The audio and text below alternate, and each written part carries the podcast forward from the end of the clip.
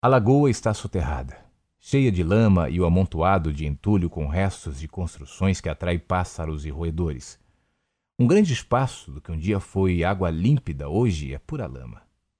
Pouco mais adiante, mato e capim se estendiam na enorme área verde mal cuidada, até um terreno com aspecto abandonado. Quase não havia casas por perto, a não ser as improvisadas residências de trabalhadores da única indústria da região. Eles saíam cedo e deixavam as esposas cuidando das roupas, o almoço, das crianças que brincavam por todos os lados, correndo, gritando, falando sem parar. Quando algum deles apontava para a luz que vinha do céu, todos corriam e subiam à parte mais alta do terreno. Passavam sobre tábuas, pulavam muros e esperavam excitados uma das mães aparece na porta de casa, chama a filha, mas ninguém se move até que o farol se aproxime. Aos poucos a luz aumenta e já é possível enxergar as asas e ouvir o barulho cada vez mais perto. Depois um ronco de motor, distante. Aumenta na mesma proporção em que o avião ganha forma, rompendo aquele pedaço de céu e passando a poucos metros de suas cabeças. Esse era rápido, barulhento, balançava um pouco as asas, provavelmente por causa do vento forte daquela manhã. Meninos e meninas aplaudiam felizes enquanto a aeronave perdia altura até tocar na pista do aeroporto de St. Richard, a poucos metros dali. Agora as crianças retornavam às suas brincadeiras enquanto o pequeno Azteca freava e depois dava uma rajada de motor para então liberar a pista na próxima saída à esquerda em direção ao pátio onde dois monomotores estavam estacionados.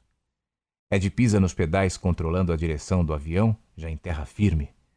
Se curva sensivelmente à frente para recolher os flaps. Reduz os manetes de potência até o batente traseiro e desliga o farol de pouso. Taxia e para perto de uma casa de madeira onde uma placa amarela e uma enorme letra C escrita em preto estavam. Tira o fone, corta os manetes vermelhos de mistura e os motores param de girar. Enquanto ainda escuta o barulho da bateria ligada, coça a barba, procura um bloco de registros. Olha no suporte preso no tapa-sol, remexe no compartimento ao lado de sua perna, depois vira para trás e procura em outro compartimento, logo atrás do banco do copiloto. Revira tudo até encontrar um caderno preto com a capa dura se desprendendo do miolo. Põe no colo com cuidado, tira a caneta do bolso e faz algumas anotações.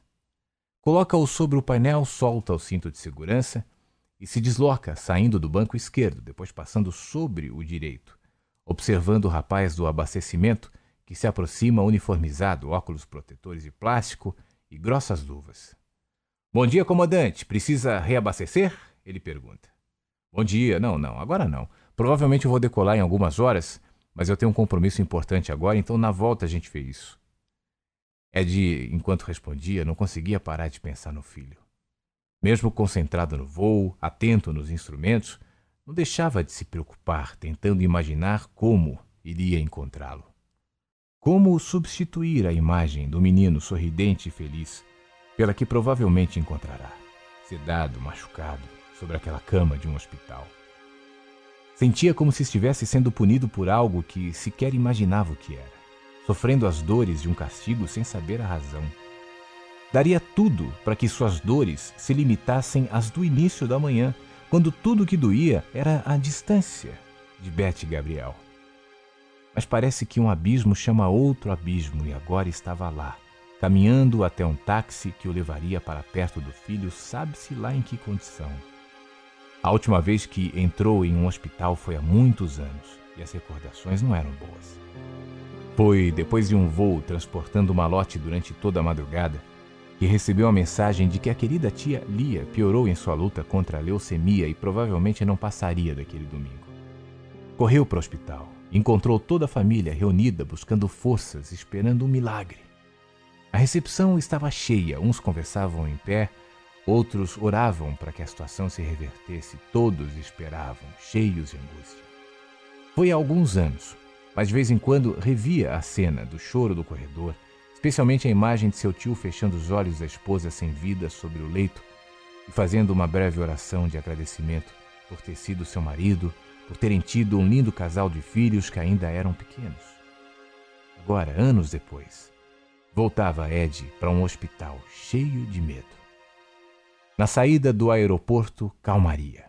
O St. Richard ficava próximo a um pequeno bairro operário cortado pela estrada que ia até a cidade.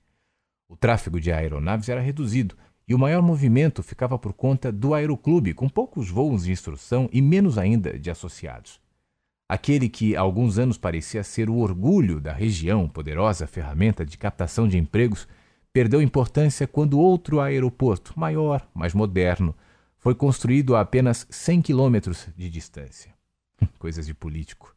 Restou o barulho de pequenos aviões em treinamento, ou algum outro testando o motor ali na porta do hangar, nada mais. Os poucos voos regionais que garantiram certa sobrevida até o ano passado migraram para o um novo aeroporto.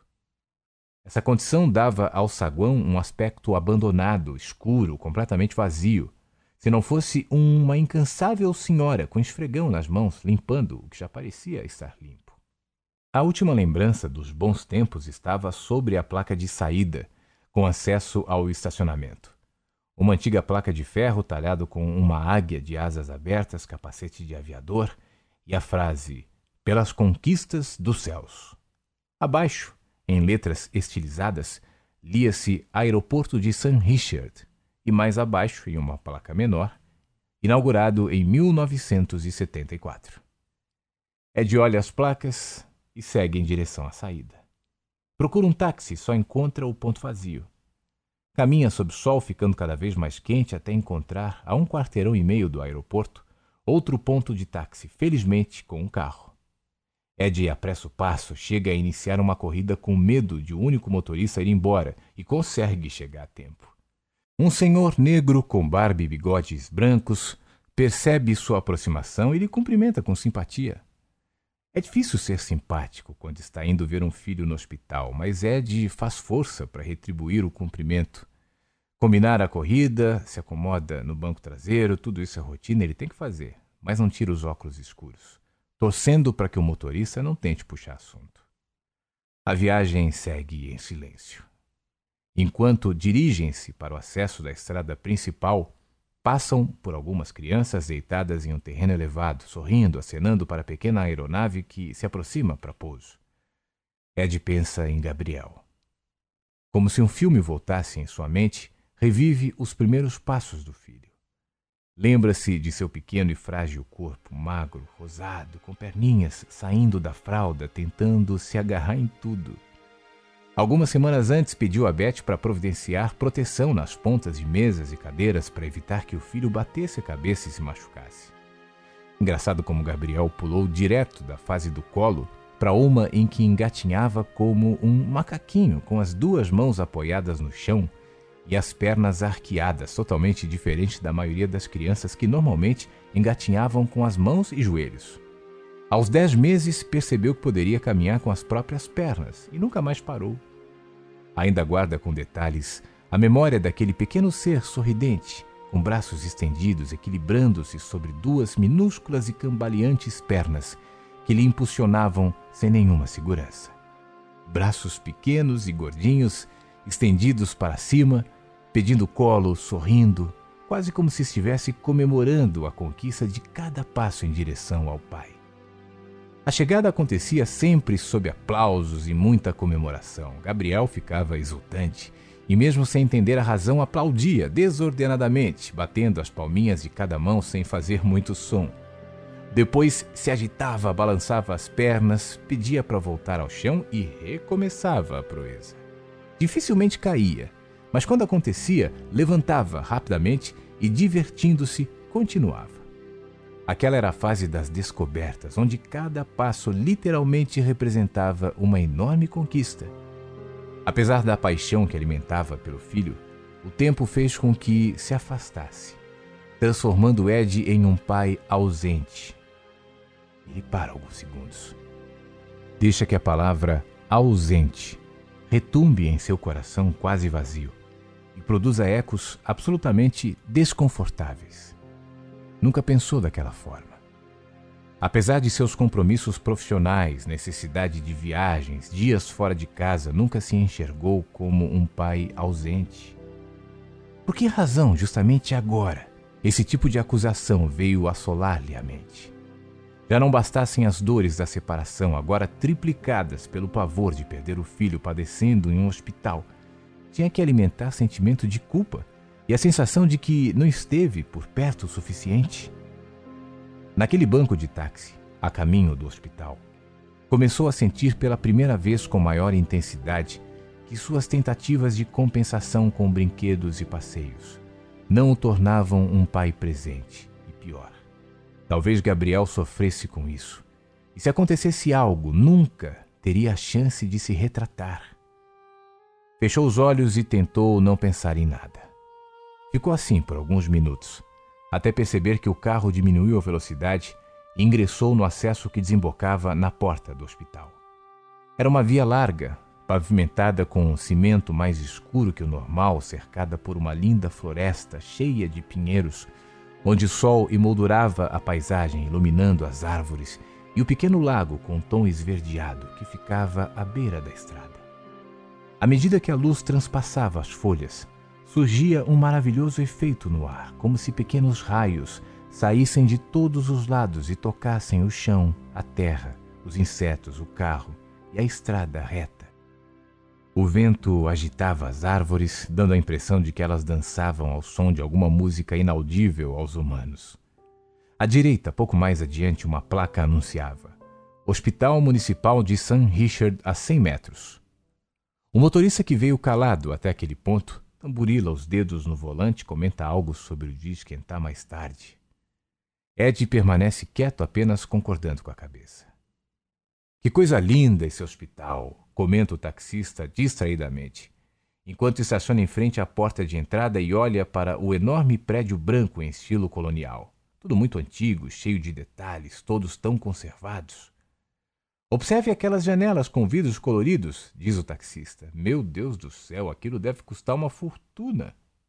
Percebendo que o silencioso passageiro não está disponível, o taxista vira para trás com alguma dificuldade, se ajeita no banco, olha em seus olhos e diz com voz firme e pausada: Deixa eu te falar algo.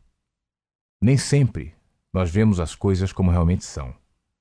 Às vezes precisamos passar por caminhos inimagináveis para descobrir do que somos feitos. Fique tranquilo que tudo vai dar certo.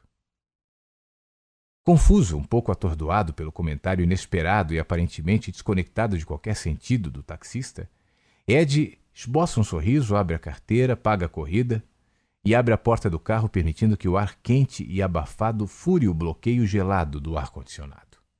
O motorista põe a cabeça para fora da janela do carro e complementa com naturalidade. É que eu li hoje um livro, essa frase, e de repente me deu vontade de compartilhar com alguém. Deve servir para o senhor também, né? Aí ele dá uma espécie de gargalhada e logo vai embora. Deve ser mais um louco, pensa Ed, enquanto olha para a escada de poucos degraus que termina no antigo e belo prédio com a placa Hospital Municipal de St. Richard. Ao se aproximar, sente as pernas enfraquecerem, o estômago revirar, Pensa mais uma vez em como será sua reação ao entrar. Expira com força e caminha em direção à porta automática de vidros azulados. Logo na entrada, à esquerda, um enorme balcão que parecia ser de mármore, com duas simpáticas recepcionistas de meia idade, vestidas com casaco azul escuro, cabelos minuciosamente presos. Atrás delas, um quadro com horários e algumas anotações, além de dois vasos com flores de plástico, um relógio e uma cruz. À direita, o que parecia ser uma recepção vazia, com dois sofás escuros e algumas cadeiras viradas para a televisão que transmitia um programa de variedade. A decoração do local era simples, mas aconchegante, era bela. Bom dia, meu filho está internado aqui.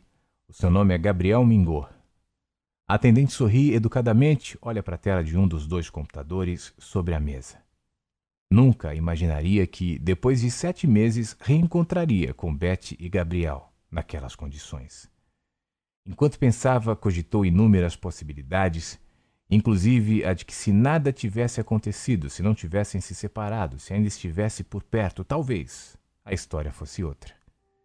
Se soubéssemos antecipadamente onde cada ato nos levaria, provavelmente faríamos de outro jeito que só enxergamos depois que sentimos as dores da perda? Por que não valorizamos as pessoas, a vida, enquanto está tudo bem? A secretária interrompe os pensamentos de Ed. O quarto do seu filho é o 201, senhor. Eu vou avisar que vai subir. Ed permanece quieto na recepção enquanto é invadido por um enorme sentimento de culpa. Se não tivesse tão preocupado consigo mesmo, certamente tudo seria diferente. Betty ainda estaria lá e não iria visitar seu pai sozinha e tão longe. Se estivessem juntos, ele dirigiria e talvez, sim, talvez, o maldito acidente não tivesse acontecido. Lembrou-se da dor da separação e dos conselhos do seu Jonas para que entendesse aquilo como algo natural, parte da vida. Faria isso se aquela atitude não tivesse conectada com novos caminhos, que por sua vez criou outras situações que, no fim das contas, desembocaria naquele dia, naquele hospital, naquela dor. Olhou para a cruz na parede da recepção. E de repente um sentimento de revolta, como se pudesse projetar aquela imagem de um homem preso na cruz. Toda a responsabilidade por permitir que a vida estivesse sendo tão dura. Como pode um ser que todos chamam de onipotente permitir que as coisas sejam assim? Enquanto bilhões de pessoas dobram joelhos em igrejas, saem por aí falando que ele é pai. Estou aqui, perdendo meu filho, a razão, o sentido e a vida. Isso é punição, é lição, é castigo. Seja o que for, é mal, é covarde. Quando tudo vai bem, dizem graças a Deus. Mas e quando as luzes se apagam, a cortina fecha e a gente não enxerga mais nada? Se acreditamos a Deus o bônus das alegrias, por que não o ônus das tristezas. Se existisse algum sentido na vida, certamente vem de algum sádico que se alegra com o sofrimento de humanos que tateiam no escuro enquanto tentam sobreviver. Mais uma vez, a secretária interrompe os pensamentos revoltados de Ed. O senhor pode subir, os elevadores ficam no fim do corredor à direita. Ed agradeceu e caminhou quase sem sentir as próprias pernas. Quanto mais perto da realidade, mais dolorido e temeroso se sentia.